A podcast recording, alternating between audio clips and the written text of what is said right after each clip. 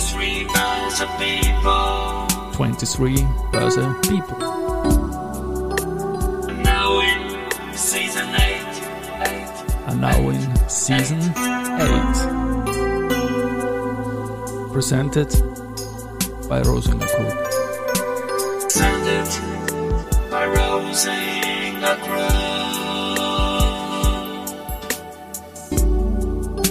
Ja, herzlich willkommen wieder zur Serie 23 Börse People. Und diese Season 8 der Werdegang und Personality Folgen ist presented by Rosinger Group.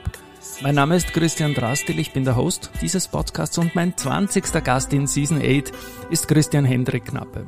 Wertpapierexperte aus Frankfurt, langjähriger Händler an der Börse Stuttgart, danach langjähriger Österreich-Verantwortlicher für das Zertifikategeschäft der Deutsche Bank und aktuell Sales Manager bei der ICF Bank und ein leibender langjähriger Freund. Servus Christian und herzlich willkommen bei mir im Studio.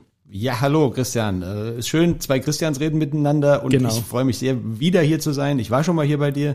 Ja. Podcast haben wir noch nicht gemacht, aber ich freue mich sehr drauf, mit dir zu sprechen jetzt. Ich freue mich auch. Der Podcast, ja, der hat mich dann irgendwie im positivsten Sinne überfallen und ich komme nicht mehr los. Das ist jetzt mein Ding. Wir haben lange gemeinsame Geschichte irgendwie auch zusammengearbeitet in spannenden Märkten, aber Karriere, Werdegang Podcast. Ich beginne am Beginn und nehme mir bei meinen lieben Gästen immer die Einträge, die sie selbst auf LinkedIn vorgenommen haben, als Basis.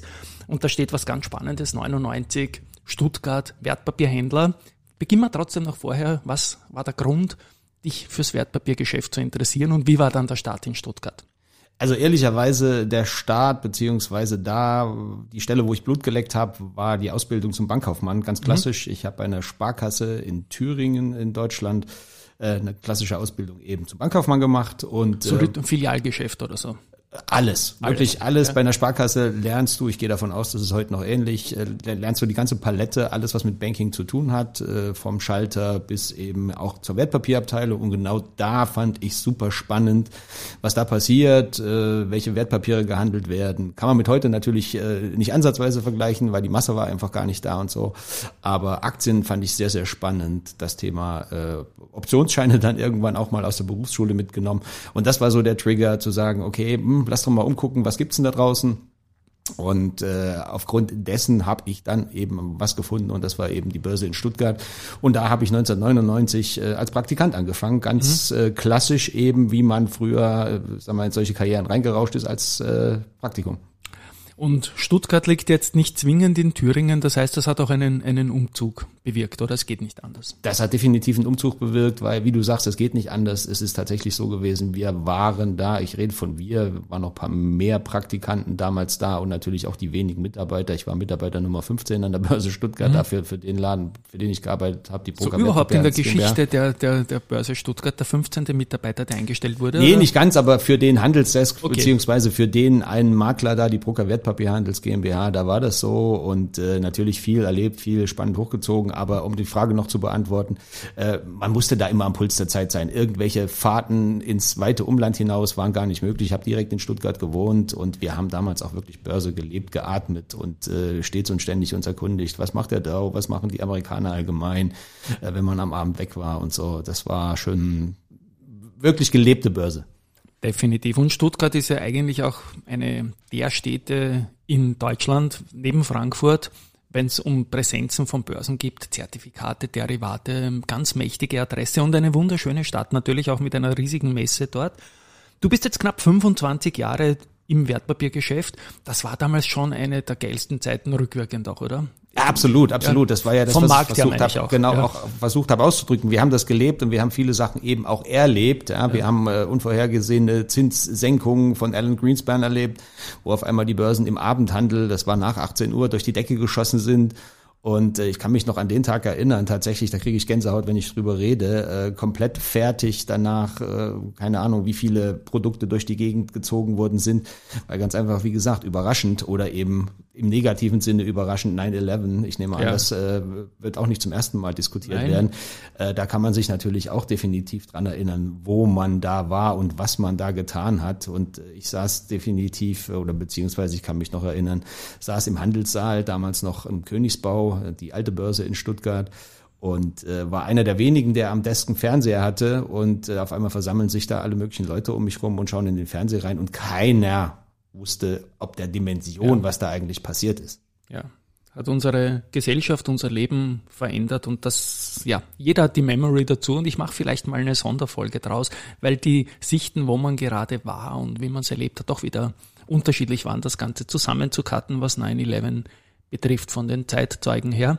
Wir haben uns ja kennengelernt Ende der Nullerjahre, da warst du schon bei der Deutsche Bank, äh, der Zertifikate äh, Experte und Zuständige für den österreichischen Markt dann immer stärker auch. Aber noch die Frage Stuttgart zurück gilt ja als äh, Börse für strukturierte Produkte, gemeinhin eigentlich die, die Börse dafür. War das damals schon Jobzertifikate an der Börse auch als Wertpapierhändler zu handeln? Oder also, ja? Also ich habe angefangen äh, als Händler beziehungsweise als Handelsgehilfe seiner Zeit äh, im Derivatebereich, also, also Optionsscheine ja. und so mhm. weiter mhm. und so fort für für die Citibank, äh, für, für damals auch die Dresdner Bank, für die Commerzbank äh, habe ich quasi die Orderbücher mitgepflegt beziehungsweise in ein Excel-Sheet übertragen. Äh, kleine Anekdote, damals mit mir gestartet zusammen hat oder ich mit ihm, je nachdem, wie, wie man sehen mag, Dirk Hess. Ja, mhm. Also wir waren beide quasi Legende, als die ja. als die Gehilfen da gesessen für die eigentlichen Händler und äh, ja, wir haben unseren Weg auch äh, über paar Jahre verfolgt und kennen uns heute noch und äh, lustigerweise wohnt er im Nachbarort, äh, äh, eben auch im Taunus nahe, nahe Frankfurt und äh, das ist eine ganz lustige Anekdote dazu. Frankfurt ist auch das Stichwort, die Deutsche Bank. 2007 bist du von der Börse Stuttgart zur Deutsche Bank gewechselt. Was waren damals die Beweggründe dafür? Wir waren in einem Jahrhundertboom, doch ein bisschen die Seiten zu wechseln. Also der Hauptgrund war tatsächlich, dass ich gefühlt irgendwie so viel erlebt hatte an der Börse in der Zeit, weil eben so viele Sachen, wir haben es vorhin ein, ein Stück angerissen, so viele Sachen passiert sind. Äh, die Börse ging hoch, die Börse ging runter. Wir hatten die Dotcom-Bubble, die geplatzt ist und vorher waren wir auf äh, jeden Tag einen neuen Allzeithoch und so weiter. Also wirklich viel erlebt. Und irgendwann war für mich mal die Zeit gekommen, wo ich dann auch gesagt habe, oh, jetzt so, so richtig mag ich auch nicht mehr. Ein, zwei Jahre vorher hatte ich auch mal eine Phase, äh, was die Börsianer unter sich so sprechen, die Sch, Punkt, Punkt, Punkt ja. am Finger, ja, ja. Da, da, lief ein halbes Jahr genau gar nichts. Egal, mhm. was ich angefasst habe, das wurde irgendwie zu Staub gefühlt. Da habe ich mich wieder von erholt. Es macht jeder mal durch, habe ich mir sagen lassen. Äh, nichtsdestotrotz irgendwie alles erlebt und gesagt, okay, mal was anderes sehen, mal was anderes erleben und eben dann auf die Seite äh, nach Frankfurt gewechselt, eben zur Deutschen Bank zum mhm. Emittenten. Man muss dazu sagen, die Deutsche Bank war damals jetzt nicht über deine Abteilung, aber generell der jahrelang, Jahr für Jahr größte Handelsteilnehmer an der Wiener Börse hat die meisten Aktienumsätze mit österreichischen Aktien gemacht. Das ist eine ganz andere Zeit gewesen und auch das Zertifikategeschäft X-Markets damals als Brand, ähm, das da aus Deutschland nach Österreich rübergeschwappt ist, hat riesen Impact gehabt, aber bitte in eigenen Worten X-Markets und zu dieser Zeit.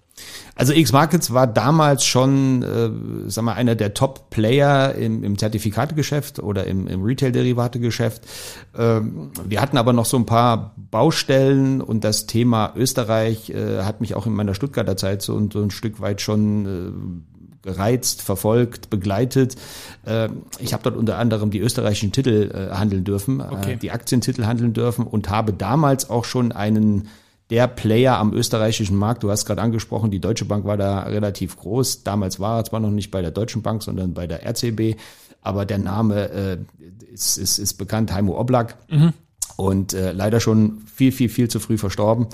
Äh, mit ihm habe ich damals gehandelt und mein Chef bei der Deutschen Bank, der Stefan Armbruster, wusste, dass ich Österreich äh, involviert war und habe da quasi per Start bei der Deutschen Bank 2007 X-Markets Team eben das Thema Österreich angetragen bekommen. Passporting hier nach Österreich runter, äh, viele Kontakte gehabt, eben mit der ÖKB, die hier lokal mhm. natürlich die Authority ist, die da wichtig ist zu involvieren und eben das Projekt gestartet, X-Markets auch Österreich. Ich bringe jetzt äh, diesen Punkt ein, den ich oft bringe, nämlich einem Gast einen Fachbegriff, der so gefallen ist, abzuringen für die vielen da draußen, die nicht so tief drinnen sind wie wir. Passporting. Ein Zertifikat, das in Deutschland funktioniert, einfach nach Österreich zu bringen zum Beispiel. Aber vielleicht eigene Worte dazu zum Passporting noch, das Ja, ganz früher, bevor, sag ich mal, diese Richtlinie der EU verabschiedet wurde zum Thema Passporting eben äh, zum Anbieten in anderen europäischen oder EU-Märkten, EU, genau. war, war das eben so, dass man jedes Wertpapier, was an einem bestimmten lokalen Markt gehandelt werden sollte, eben äh, nochmal neu da introducen musste und, und, und sprich neu beantragen musste, dass ich da das handeln darf. Und äh, das war dann eben mit diesem EU-Pass, dem sogenannten EU-Pass, möglich, eben zu Passporten, also sprich einfach zu sagen, guck mal her, ich habe eine Zulassung durch die BaFin in Deutschland und äh, liebe ÖKB, wir würden gern bei euch auch am Markt anbieten, offiziell anbieten und dementsprechend brauchen wir ein Verfahren, wie wir diese Produkte und wir haben viele imitiert, du weißt das, einige, Mhm. die zuhören, werden es wahrscheinlich auch wissen, wir waren im zigtausender Bereich jedes Jahr, was imitiert wurde neu und da musste ein Prozess gestaltet werden und da war ich eben maßgeblich mit involviert, den mit der äh, ÖKB eben zu etablieren. Ähm, das ist eine wesentliche Sache, weil diese Zertifikatebranche, aus der du kommst, ähm, die ist schon digital gewesen, wie man noch keine Digitalisierung so als Absolut. Trend-Topic gehabt hat. Das wird gern übersehen. Das ist, glaube ich, auch, auch ein Erfolgsgeheimnis dieser äh, Branche, dass man schnell und kostengünstig sein kann. Aber Wechsel 2007, da kommt dann schnell Lehman. Wie geht's einem da, wenn man sagt, jetzt, jetzt bin ich da und mit allen anderen und dann fällt unsere Welt, die Bankenwelt, ja wirklich von heute auf morgen zusammen und man war ja damals wirklich im Blindflug. Ja, definitiv. Also Alle. äh, lustig war das nicht. Es wusste ja keiner, welche Implikationen das haben wird. Und äh, es wurde auf einmal wirklich die ein Weltuntergangsszenario gemalt, speziell im, im, im Finanzbereich. Und wenn man die Bilder noch vor Augen hat, äh, wie die äh, Kollegen von Lehman Brothers da mit ihren, mit ihren Kisten da aus dem Bürohochhaus da rauskamen und so weiter und so fort, das war nicht so lustig. Ich habe Oktober 2007 eben in Frankfurt bei der Deutschen Bank angefangen. Äh, ja, lief dann in 2008 rein. Äh, in Deutschland gibt's eine Probezeit und äh, es war so ein Stück weit mulmig, ja, definitiv. Ja, Arbeit war genug da, aber keiner wusste, in welche Richtung das gehen wird. Werden Wertpapiere weiterverkauft? Werden sie vielleicht verboten? Die abstrusesten Sachen gab es damals, weil eben niemand wusste, äh, was jetzt, sage ich mal, die Konklusio aus dieser Geschichte ist. Und dementsprechend mulmig habe ich mich logischerweise auch gefühlt. Äh, rückblickend, ja, auch, auch, auch viel gelernt, eben aus äh, Fehlern anderer, was in der Finanzindustrie gemacht wurde, eben vielleicht auch Schlüsse ziehen können, so vorwortgerichtet. Wir nehmen diese Folge an einem Mittwoch auf. Zwei Tage später am Freitag wird sie gesendet und einen Tag vorher, am Dienstag, war der Zertifikat Award für Österreich 2023. Du warst als Zuschauer dabei, als Gast, so wie ich. Also man kann da ganz entspannt sein. Jurymitglied habe ich erledigt und was soll's. Ähm, ja, Dein Institut und deine Person als Österreich-Verantwortlicher war in den vergangenen Jahren sehr oft auch auf der Bühne zu sehen als Preisträger. Was würdest du sagen, waren die Stärken von X-Markets auf und welche Produkte haben dir am meisten getaugt, auch als Emittent? Also die Stärken von X-Markets waren immer, äh, oder beziehungsweise war vor allem das Team. Also wir waren ein super Team, was auch von außen, von den Kollegen, von anderen Emissionshäusern immer als äh, ganz, ganz tolles Team anerkannt wurde und auch gelobt wurde, weil wir einfach mit relativ wenig Manpower relativ Großes bewegt haben und da viel Herzblut auch reingekippt haben in die ganze Geschichte und eben auch hier in Österreich, du weißt es selber, äh, wir haben versucht, viel zu machen, auch sage ich mal, neben den klassischen Wegen der Printanzeige oder sonst irgendwas, irgendwie was Innovatives zu tun und eben in die Gedächtnisse der, der, der Anleger reinzukommen und wenn es darum ging, welchen DAX-Call oder welchen ATX-Call kaufen wir denn, Deutsche Bank sieht vielleicht auch ganz gut aus. Ja, Ja, dann muss so, ich dass dir- das Brand da war. Ja, genau. Na, ich danke auch dafür. Du hast mich immer wieder herausgefordert, auch was gemeinsame Kreativitätsaspekte betrifft. Wir haben Laufbänder zu Messen geschleppt, das haben den ganzen Markt laufen lassen. Das waren damals spannende Sachen. Die, die Leute, die das Ding tragen mussten, haben mehr gestöhnt als die auf dem Laufband, weil wir nicht auf Speed, sondern auf Einschätzung der eigenen Geschwindigkeit oder so gegangen Ganz sind. genau, circa. ich erinnere mich dann noch drum. Da ging es drum, um den, äh, wie, wie lang muss ich laufen, um einmal den inneren Ring von, von Wien abzulaufen. Natürlich haben wir es runtergedampft auf, auf Genau. Sekunden, aber, aber, die, man die musste Pace irgendwie, genau, Geschwindigkeit. Ja, Genau. war, ich glaube, da haben, da haben alle, die dort waren, sind auf dem Laufband drauf gewesen. Ne? Das war, Genau, auch die anderen Aussteller, Ja, die genau, anderen Kollegen ja. und so weiter, das war schon, war absolut ein Highlight, hat wirklich richtig Spaß gemacht. Ja, du warst ja auch mit der, mit der Deutsche Bank Partner unserer eigenen Laufbewegung Runplugged, weil ja auch Zertifikate laufen, Laufzeit haben. Manche laufen schneller, manche laufen langsamer. Da hat Schuhe gegeben, so als Genau. Folder und so weiter. Also das war, glaube ich, ein, ein gutes Bild und die Zertifikate, die eignen sich ja dafür, äh, mit Sport verglichen zu werden, defensiv, offensiv und so weiter.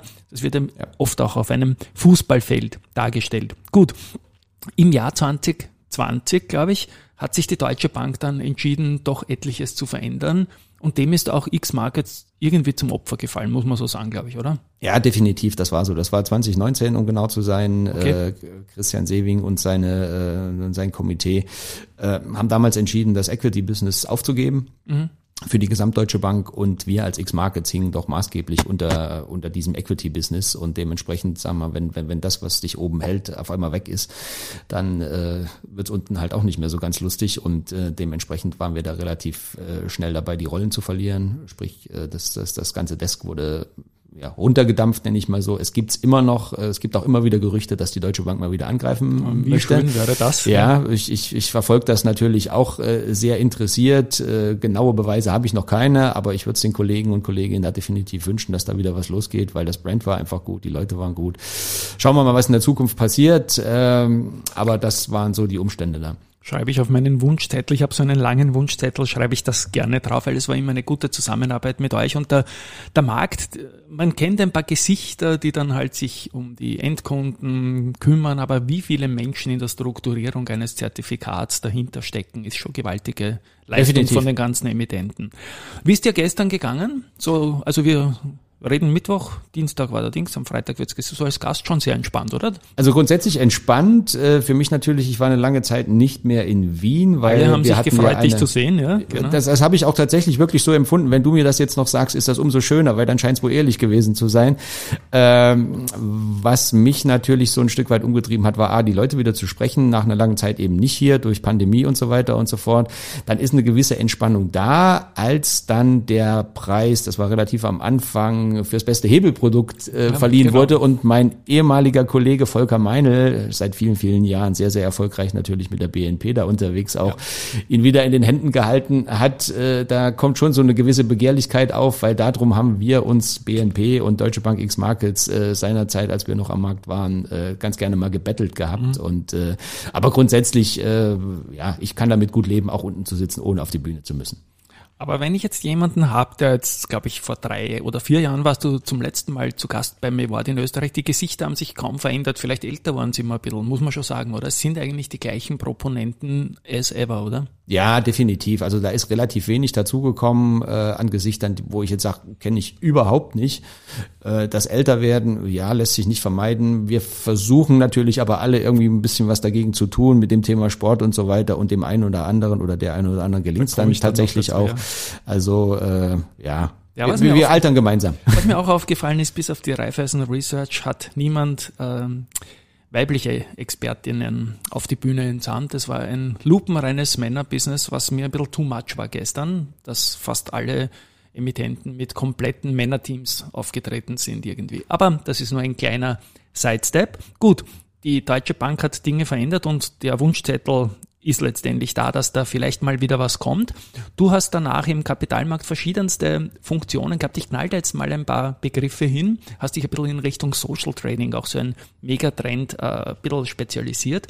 Und Fels Group. Genau. Also das ist ein Unternehmen, was äh, sich auf die Fahne geschrieben hat, eben den Anleger, den potenziellen Kunden zu unterstützen und zu sagen, okay, äh, wir haben hier Experten, die für dich eine gewisse Vorauswahl treffen.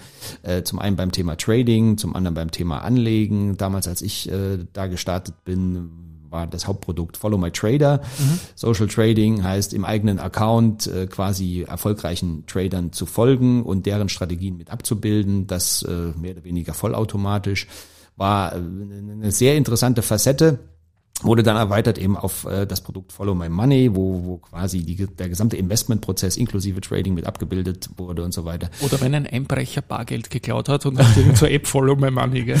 Genau. Das ist natürlich auch eine schöne Anekdote. Hätte ich viel früher wissen müssen, hätte ich vielleicht auch mal, äh, sagen wir, auf der humoristischen Art äh, irgendwie so verwenden ja. können. Nee, also gibt's heute noch auch und äh, lustigerweise bis vor kurzem war eben diese Fels Group mit Follow My Money in der Nummer eins der Tagesgeldlisten in Deutschland. Die haben 4,1 mhm. geboten. Ich weiß nicht, ob jetzt nach dem letzten Zinsentscheid der EZB noch mehr äh, obendrauf gekommen ist. Aber das vielleicht als äh, Anekdote am Rande. Mhm. WM-Gruppe. WM-Gruppe, ja, WM-Gruppe und da genau WM-Datenservice. Äh, die Wertpapierindustrie sowohl in Deutschland als auch in Österreich und überhaupt in der ganzen Welt lebt natürlich von einem, das sind die Daten. Ja, speziell das Thema Stammdaten da. Irgendwoher muss das kommen, irgendwo muss das gehostet werden, irgendeiner ist verantwortlich. In Weil Deutschland ohne ist das Daten kann man nicht digital sein. Ne? so sieht's aus. Ohne Daten kann man nicht digital sein und das hat mich eben gereizt und deswegen auch der Wechsel eben vom, vom Thema Social Trading hin zum Thema Daten, eben das, das Elixier für die ganze Industrie. Äh, sehr, sehr spannend, wie viele Datenfelder es pro Wertpapier potenziell gibt. Wir sind da im Tausenderbereich und das ist wirklich sehr, sehr spannend und gerade jetzt in der Entwicklung oder vor dem Hintergrund der Entwicklung Richtung ESG und so weiter, Datenanreicherung Richtung ESG-Daten, qualitative Aufwertung oder auch das Thema Krypto. Wie bekommst du Krypto äh, beziehungsweise Krypto-Wertgegenstände abgebildet im alten System? Also sprich, vielleicht brauchst du dann doch irgendeinen Identifier, irgendeine ISIN, irgendeine WKN, irgendwas, was das wieder vergleichbar macht und in dem Bankhandelssystem quasi auch äh, handelbar macht. Und das war eine sehr, sehr spannende Zeit. Äh, Die WM-Gruppe beziehungsweise WM-Datenservice gibt's äh, seit Ende der 40er Jahre. Und äh, das ist wirklich ein riesen Datenschatz, der da liegt und eben quasi das, das, der Betriebsstoff, der Schmierstoff der Wertpapiermärkte. Einen Begriff spiele ich noch schnell rein, Spektrum. Spektrum, das war die nächste Station in, in, äh, in den letzten Jahren eben bei mir. Ein MTF, der in, in Frankfurt sitzt, ein Multi-Trading, äh, Multilateral Trading Facility nennt sich das MTF, um auch die Begrifflichkeit äh, Gibt's auch an der Wiener Börse, Genau. wie Vienna MTF und keiner weiß es. Ja, Genau. Ja, deswegen danke ich dir. ist immer schön, wenn man die Begrifflichkeiten Ja. kennt, wie die hinter den Abkürzungen dann stecken. Und äh, ja, da habe ich äh, ein, ein gutes halbes Jahr dafür gesorgt, eben diesen MTF, diesen Handelsplatz, äh, Art Börse bekannter zu machen und auch versucht, den anzubinden an verschiedene Orderflow-Provider, also Broker. Und äh, ja, das war die Episode Spectrum Markets. Lebenslanges Lernen irgendwie. Viele Definitiv. neue Facetten und seit Juli ICF Bank. Genau. Kennt man in Österreich auch, äh, wichtiger Begleiter für viele Player am Kapitalmarkt. Ein paar Worte zur Bank und zu deinen Aufgaben dort. Also, wir fangen gleich mal an äh, beim Thema, wir haben gerade MTF erklärt, dann erklären wir auch mal ICF. Ja, Ja, genau. äh, wusste ich ehrlich gesagt äh, auch Ich nicht keine Ahnung. ganz Ja, präsent. gespannt, ja. Intermediärcenter Frankfurt. Da kommst Okay. du natürlich zu keiner Tür rein, weil es ein bisschen breit ist und ein bisschen sperrig ist. Deswegen ICF passt ganz gut. ICF äh, Bank AG. Ähm, wir sind ein seit 25 Jahren bestehendes Haus, also den Namen ICF äh, Bank AG gibt es seit 25 Jahren. Es wurde jetzt dieses Jahr äh, auch, auch groß gefeiert. Ähm, ein Zusammenschluss von amtlichen Maklern in Frankfurt, also das klassische Maklergeschäft hat sich zusammengefunden und hat eben was Gemeinsames gemacht. Und die ICF Bank hat im Prinzip, ich würde sagen, so drei Pillars, äh, mit denen wir unterwegs sind. Zum einen das Thema Market Making. Wir sind an verschiedenen Börsen in Deutschland als Market Maker unterwegs, unter anderem auf einer Börse exklusiv. Das ist die Börse Quotrix in Düsseldorf. Da ist ICF äh, zu 100 Prozent der einzige Market Maker. Aber auch in Frankfurt machen wir beispielsweise äh, die, die Derivate der BNP oder der DZ Bank. Market Making technisch. Dann haben wir einen weiteren Pillar, das ist das äh, Thema Order Routing, ja, also wo wir verschiedenste äh, Banken hinten dran haben, die ihre Orders in verschiedene Märkte in der Welt routen. Wir sind ganz gut angeschlossen äh, überall in der Welt. Wenn wir nicht selbst vor Ort sind, haben wir da Partnerunternehmen, Partnermakler und so weiter und so fort. Nennt sich ganz, äh, oder das Ganze nennt sich Brokerage Services. Und dann haben wir, wie du angesprochen hast, eben das Kapitalmarktthema, wo wir speziell im KMU-Bereich ganz gut unterwegs sind, sind unter anderem hier auch als äh, CMC, Capital Market Coach hier an der, an der Wiener Börse unterwegs und äh, ja, sind da, glaube ich, auch nicht wirklich unerfolgreich, dass wir alles drei können oder überhaupt, was wir so können. Äh, nicht jeder weiß es, äh, unter anderem eben auch eine meiner Aufgaben, das ein bisschen bekannter zu machen, ein bisschen mehr publik zu machen, weil ich glaube schon, dass ICF, die ICF Bank an sich viel kann. Wir haben auch ein eigenes äh, Softwarehaus mit in der Gruppe drin, die Novis, äh, die viel eben für uns auf der Softwareseite macht und ich glaube, das ist auch ein Riesenasset in der heutigen Zeit, weil natürlich eben, du hast Digitalität vorhin angesprochen, eben auf der Digitalseite auch viel entwickelt werden muss. Du kannst dir hier imaginär die tausenden Hörerinnen und Hörer dieses Podcasts vorstellen, um das bekannter zu machen. Quotrix habe ich noch Fragen natürlich.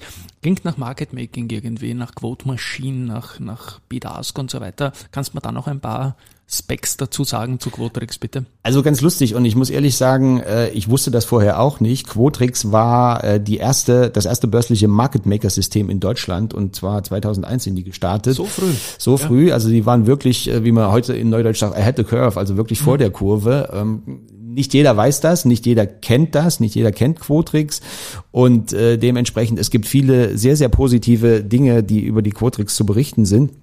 Vor allem natürlich das Thema exzellente Preisqualität, äh, Preisqualität äh, bei Best Execution Auswertung war Quotrix mehrfach auf Nummer eins und zum Schluss Quotrix ist eine Börse, gehört eben der Börse Düsseldorf als Börsensegment. Nichtsdestotrotz, wir als ICF Bank AG sind eben der Market Maker und dementsprechend das Thema Preisqualität, Best mhm. Execution schreiben wir uns natürlich auch auf die Fahne vor kurzem mein Vorstand, der Oliver Chabris, äh, hat auch in einem Podcast gesessen mit dem äh, mit den Kollegen von von Just Rate und hat eben auch nochmal rausgestellt, dass eben uns vor allem wichtig ist die Preisqualität dem Endanleger, dem Privatkunden gegenüber und äh, mehrere Umfragen und Studien belegen das eben, dass wir da ziemlich gut unterwegs sind. Auch da möchte ich noch kurz nachhaken, Best Execution. Ja, du hast als Brokerkunde, wenn du eine Aktie Tesla kaufen willst, ein Riesenangebot. Red mal du weiter, bitte. Ja, du hast ein Riesenangebot, aber du solltest natürlich gucken, wo hast du das größte Vertrauen in die Börsen rein und äh, wie werden deine Orders da, sage ich ja auch mal, ausgeführt. Ja, und äh, ein großes, äh, ein großer Vorteil eben von Quotrix in Düsseldorf ist, dass der Market Maker, nämlich die ECF Bank AG, auch die Orders nicht sieht. Ja, mhm. also wir wissen zwar dann irgendwann mal die Size, aber wir sehen die Orders nicht. Das ist nicht an allen Börsen so, die ähnlich konstruiert sind und dementsprechend ist das für uns auch ein USP, wo der Anleger ganz einfach sagen kann, okay, ich habe da eine Börse, da lege ich meine Order hin und äh, der Market Maker oder irgendwelche institutionellen sehen die nicht und die kommen erst dran, wenn sie dran kommen müssen. Ja, mhm.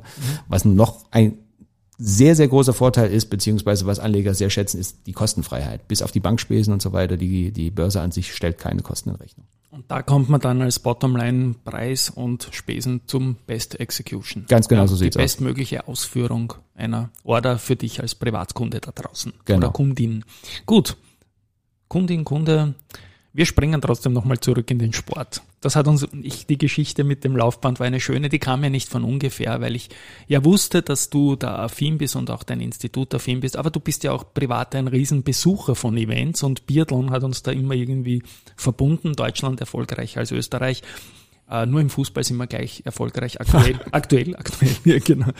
Du warst Gast, zu Gast in Oberhof, hast uns immer wieder auch ähm, Fotos geschickt aus dieser Biathlon-Hochburg, aber red mal kurz über den Christian und Sport, bitte. Aktiv und passiv. Ja, aktiv, äh, ich sag mal so, ich bin aufgewachsen in Thüringen, damals noch DDR, aber äh, Thüringen ist bekannt gewesen. Leider Klimawandel ist da jetzt auch nicht unbedingt äh, förderlich. Äh, schneereich, und äh, habe selbst Sport betrieben, Leistungssport betrieben im, im schulischen Bereich. Ähm, im, Im Sommer war ich Crossläufer, also sprich, mhm. heute wird man ganz einfach sagen, schnellerer Jogger oder irgendwie was, weiß gar nicht, ob es den Begriff so noch gibt, wahrscheinlich Cross Country Runner. Ja, gibt's immer wieder irgendwie sowas. Bewerbe. Und im Winter gab's eben das, das, das Thema Skilanglauf. Und äh, da habe ich auch mehrere Wettkämpfe bestritten, eben als Kind, glaube ich, sieben Jahre lang die ganze Geschichte gemacht und äh, ja, auch, auch recht erfolgreich, durchaus einige Goldmedaillen eingeheimst. Damals wurde äh, die DDR in Bezirke aufgeteilt und mhm. ich war da auch zwei, dreimal Bezirksmeister in meiner Altersklasse seinerzeit. Warst das ist du besser im klassischen Stil oder im Skating? Im Skating. Also Im Skating. ich habe angefangen mit dem klassischen Stil, dann kam irgendwann diese, diese gemischte Technik Ski, ja. Skidonenschritt, wo man einen Ski quasi in der Spur belassen hat und mit dem anderen quasi angeschoben hat, so ähnlich äh, wie, wie, wie es dann in die Skating-Technik reinging, eben beidseitig. Äh, Skating lag mir viel besser und äh, auch heute noch, wenn ich mich auf die Bretteln drauf stelle, äh, Skaten, ich habe auch Skate-Ski, ich kann klassisch ehrlich gesagt auch gar nicht mehr, ich möchte es auch gar nicht mehr. Dementsprechend die Frage dann beantwortet und heutzutage ist das ja auch tatsächlich so und da kommen wir zu der passiven Rolle, Thema Biathlon. Ähm, zu meiner Zeit war das noch nicht so, dass ich hätte auswählen können, ich möchte gern Biathlon machen. Wäre das zur Disposition gestanden, wären nicht zig Kilometer entfernt gewesen, der Stützpunkt, äh, hätte ich das wahrscheinlich gemacht, weil ich das super spannend finde. Zum einen, Laufen ist schon sehr, sehr anstrengend, Ski, Langlauf, äh, Technik mal dahingestellt und das Ganze dann aber noch so zu verbinden, dass man einen Ruhepuls runterkriegt und dann noch da ins Schwarze trifft und das fünfmal und äh, im Idealfall viermal, das ist schon höchste Kunst und aus meiner Sicht äh, möchte ich sagen, das, was die Damen und Herren da leisten, ist ein Stück größer als das, was Fußball und so weiter und so fort kann, weil auf dem Punkt und die kriegen dafür nicht wirklich viel bis gar nichts. Ja, aber gerade ihr Deutschen versteht es ja daraus, ein TV-Spektakel sondergleichen zu machen und immer ausverkaufte Tribünen, Oberhof, Ruhpolding, dann auf Schalke oder solche Sachen. Das ist schon sehr großartig und ich freue mich schon wieder auf die beginnende Saison, weil das einfach herrlich ist. Gut, was könnte man sonst noch zum Abschluss sagen? Es ist ein Karriere- und Werdegang-Podcast. Du selbst hast große Stationen gehabt, wo du lange Jahre warst. Ähm, hast einen Tipp für junge Leute, äh, die in diese Branche, Wertpapiergeschäft, muss ja nicht gleich Aktienhändler sein, einsteigen wollen heute? Ich denke, alle sind hiring und finden nicht wirklich gute Leute. Was ja, das ist immer die Frage. Du musst dich auf jeden Fall trauen, ja, Ja. Irgendjemand anzusprechen. Ich sage das immer, wenn ihr was wollt, dann müsst ihr sprechen. Äh, Ich bin auch ein Ansprechpartner. Ich habe auch einige Praktikumsplätze schon vermittelt, auch in verschiedenste äh, Institute rein, weil ich einfach versuche, eben die, die, die Jugendlichen, die nachkommen, auch zu unterstützen. Das lag mir schon immer, das ist mir schon immer ein Bedürfnis gewesen, da irgendwie genau, unterstützend Netzwerk einfach. Genau, ja. da auch tätig zu sein und nicht nur auf, auf meinen Vorteil dann zu gucken. Und äh, das gelingt mir auch ganz gut. Ich habe aktuell tatsächlich auch äh, über eine sehr gute Bekannte von uns beiden, auch die Edda Vogt von der von der Frankfurter Börse, Mhm. Äh, Grüße, ja. quasi einen potenziellen Praktikanten über den Zaun geworfen bekommen, der jetzt bei uns, bei der ICF Bank AG, äh, sich für ein Praktikum beworben hat. Ich hoffe, dass er vielleicht bei uns starten wird und äh, einfach viel, um die Frage noch zu beantworten, viel an Wissen mitnehmen, überall mal reinschnuppern und gucken, was einem dann zum Schluss liegt und äh, vielleicht dann im Idealfall dabei, dabei bleiben, wenn sich eben die Chancen ergeben. Wunderbar und das absolute Schlusswort. Ein Deutscher, der jahrelang und wie ich glaube sehr gerne in Österreich auch aktiv war. Wo ist der Unterschied zwischen den Anlegerinnen und Anlegern Österreich-Deutschland oder gibt's den gar nicht? Also ich, ich glaube, da gibt's schon einen Unterschied und äh, nicht umsonst ist der Österreicher dafür bekannt, immer sehr, sehr sicher unterwegs zu sein. Garantiezertifikate mit 100 Prozent äh, Garantie oder am liebsten 110 Prozent. Das ist schon ein Unterschied. Der Deutsche ist da eher mal geneigt, auch äh, sich an einem Turbo-Optionsschein zu vergreifen und so weiter. Grundsätzlich, und das spielt auch so ein bisschen in die ganze Mentalität rein, als Deutscher, der in Frankfurt arbeitet, Frankfurt ist eher eine hektische Stadt, wo die beanzugten äh, Männer und Frauen eher hektisch durch die Stadt rennen. Ich genieße es immer, deswegen freue ich mich auch besonders mal wieder in Wien zu sein, dass es hier etwas langsamer geht alles, äh, nichtsdestotrotz äh, nicht weniger, ja, nicht weniger intellektuell, was, was die Anlage betrifft an sich. Und ja, zum Schluss sind wir uns relativ ähnlich, aber eben nicht gleich. Und das ist ein Schlusswort. Lieber Christian, es war mir ein Volksfest. Ich glaube, ich habe das immer gesagt, wenn ich dich getroffen habe. Du hast, als wir uns draußen getroffen haben, gesagt, ich gehe so langsam, das passt doch zu Wien, ne? als ich dahergeschlich. Aber wir haben ja gestern eine lange Veranstaltung gehabt und Champions League hat man dann auch noch nachschauen müssen. Also es wurde spät. An euch da draußen, ich glaube, das war eine Folge, wo wieder unglaublich viel dabei war. Fachwissen haben wir auch wieder transportieren können. Und ein Tschüss einmal von meiner Seite. Und ein Tschüss auch von meiner Seite. Vielen Dank, Christian. Sehr gerne. Bis bald. Tschüss.